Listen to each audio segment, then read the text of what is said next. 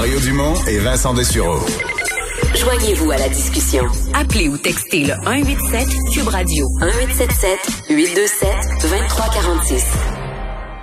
Alors, c'est l'heure de la chronique politique de Gilles Barry. Bonjour Gilles. Bonjour Mario. Il y a 25 ans, à cette heure-ci, la veille du référendum, à 5h15, t'étais nerveux? Oui, j'étais nerveux, Mario. Ouais. On, Mais- avait, on avait eu des gens qui s'en souviennent. Le, le- le- la veille au matin, le samedi matin, le journal de Montréal, t'avais léger à la une, 50, 50. Euh, Mario, je voudrais quand même reprendre Oui. ma dernière phrase qu'Alexandre a bien coupée euh, mardi.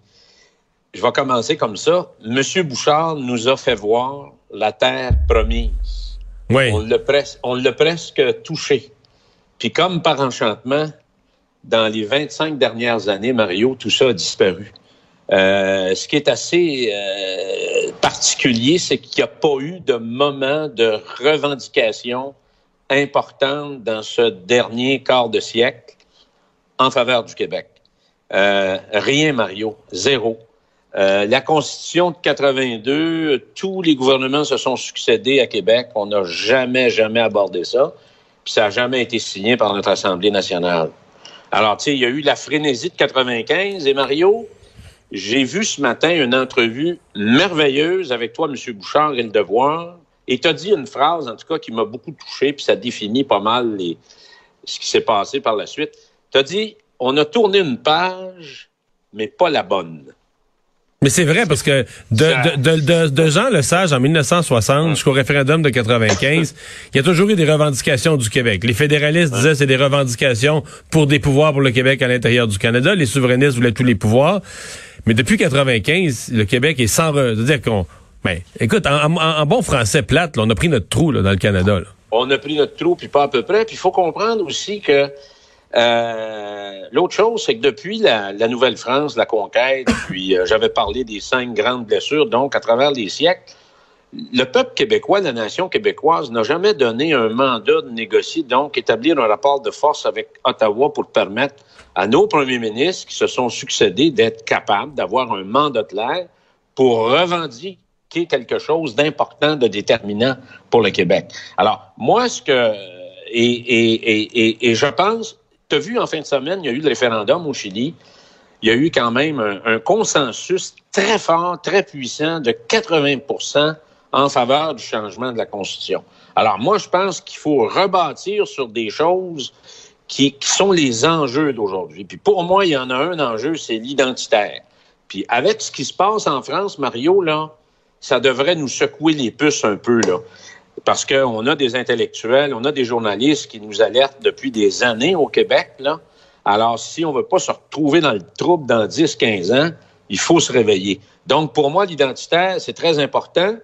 Et on a quand même deux choses. Une chose qui s'est passée depuis le dernier référendum, c'est qu'on a cassé les vieux paradigmes. Puis un nouveau gouvernement à l'Assemblée nationale est arrivé, celui de François Legault, celui de la CAQ, qui carbure quand même à l'identitaire. Il a quand même présenté un projet de loi très important qui a reçu un appui, une adhésion massive euh, des Québécois. Mais Et- c'est-à-dire qu'il a, il a ranimé un nationalisme, puis le fait que les Québécois nationalistes ont relevé la tête. La question, c'est est-ce qu'il va se cogner sur quelque chose? Est-ce qu'il va, à un certain point, pogner un mur? Ben, l'autre chose, Mario, on va le voir, là, parce qu'on est dans la pandémie, la priorité du gouvernement puis Ah des oui, là, citoyens, c'est ça. Alors, on va passer ça, mais après ça, il va falloir replancher sur des enjeux importants. Pour moi, l'enjeu le plus important, Mario, des prochains mois, des prochaines années, puis de la prochaine décennie, c'est définitivement l'enjeu de l'immigration. Il faut que le Québec réclame, se batte, revendique pour avoir 100% du champ de compétences en ce qui concerne l'immigration. Il faut que ça soit clair. À mes yeux, il faut établir nos règles. C'est à nous autres de choisir euh, le type d'immigration que nous voulons en fonction des objectifs nationaux que nous recherchons.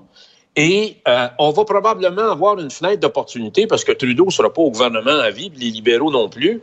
À mes yeux, Mario, c'est probablement avec un gouvernement conservateur à Ottawa, puis si on regarde l'histoire, que le Québec pourrait obtenir des gains importants. On l'a vu le soir de l'élection de M. O'Toole.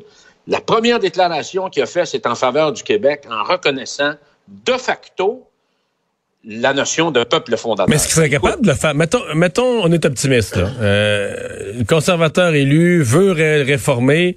Tu sais, le scénario là, qui, qui donnerait à François Legault un interlocuteur pour jaser de réforme du Canada. Mais là, il y a un pouvoir. chaque, avec la constitution de Pierre-Éliott Trudeau, chaque province a son, son veto. Je ne sais pas, mais si c'est le premier ministre néo-démocrate de la Colombie-Britannique ou le premier ministre de, de, de, de l'île du Prince-Édouard, ça y plaît pas. Tout un chacun a son, son, son, droit de veto, son droit de dire non, son droit de tout bloquer.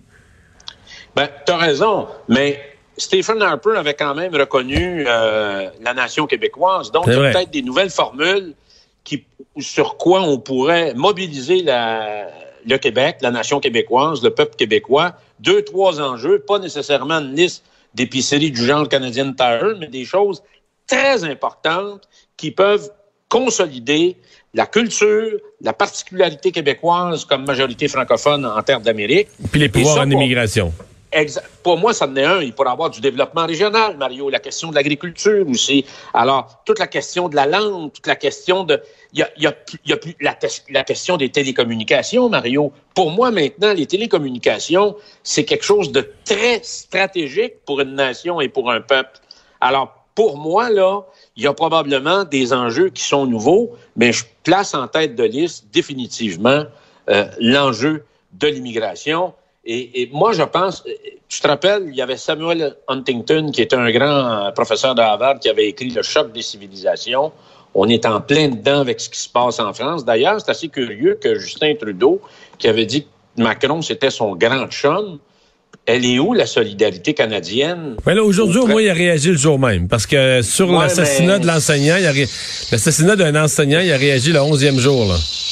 Ouais, mais Mario, c'est pas fort fort pour la France, là, à, se bat contre la planète, être seule. Euh, le pays des, des, Lumières, le pays de la fraternité, de l'égalité. Euh, on trouve que M. Macron, et moi je le trouve pas mal seul devant le vent qui souffle devant lui avec la Turquie à côté qui arrête pas de, de, de, de, de faire monter euh, les communautés à travers le monde pour planter la France, pour la déstabiliser et c'est pas terminé. Donc pour moi, Mario, je reviens encore une fois là-dessus. Euh, puis la question référendum, la notion de référendum comme telle, pour moi, c'est probablement quelque chose, comme on l'a vécu dans les deux référendums, c'est probablement quelque chose qui est dépassé. Il faudrait plutôt passer par une élection et demander à la population euh, un appui très clair sur des enjeux très, très spécifiques. Moi, je finirais, Mario, avec une question à toi-même. Est-ce que la question de la souveraineté ou de l'indépendance a un avenir ou si c'est mort pour toi? Oh, tu peux pas, on peut jamais dire que c'est mort. Ça, ça appartient, ça appartient pas aux partis politiques, hein, ça appartient au monde, ça. Euh, je pense pas qu'on puisse déclarer ça mort. Je, ce n'est pas à l'ordre du jour immédiat. Mais euh, tu sais, euh, qui qui peut deviner, qui peut affirmer là, ce qui va se passer, je sais pas moi, dans dans 15 ans, dans 20 ans? Est-ce qu'à un moment donné, tu sais, les, gouvernements du Québec vont toujours avoir euh, des, des, des, espoirs, des ambitions, euh, des, des, projets à réaliser, puis à un moment donné, se butent sur euh, le pouvoir fédéral. Puis, fait que dans l'espace d'un un an ou deux, un contexte comme celui-là peut, peut changer. Pour l'instant, on le sent pas à l'ordre du jour, pas à court terme, pas à moyen terme. Mais de dire quelqu'un qui affirme que jamais ça reviendra, je sais pas comment on peut affirmer ça. là. L'histoire. Je pense que je pense que les Québécois, d'ailleurs, doivent absolument se garder cet instrument-là. Ben ça, c'est, tu sais que c'est euh, l'expression de, de, Robert Bourassa que tu as connu, mais qui disait le Québécois veut toujours garder la souveraineté dans sa manche. C'était son expression. Mario, de toute façon, aujourd'hui, 25 ans après l'échec référendaire douloureux de 1995, on peut dire que le peuple québécois, comme disait Danny, n'a choisi ni l'égalité, et ni l'indépendance. Ça, c'est une, malheureusement, là, ça, c'est une réalité. Alors, j'espère qu'on va pouvoir rebâtir, j'espère qu'on va pouvoir reprendre le chemin des premiers ministres du Québec qui ont quand même fait des conquêtes importantes pour le Québec. On fait avancer le Québec, mais il faudra passer à une autre étape probablement avec des enjeux qui sont euh, très différents et à mes yeux, le plus important, c'est celui de l'immigration. On retient ça. Hey Gilles, merci beaucoup. Merci Mario. Bye bye, bonne fin de journée. Alors, euh, ben voilà, euh, ça fait le tour pour l'instant. On va, comme à chaque jour, à cette heure-ci, euh, se laisser pour revenir avec Pierre Bruno, mon commentaire, dans le bulletin de 17 heures.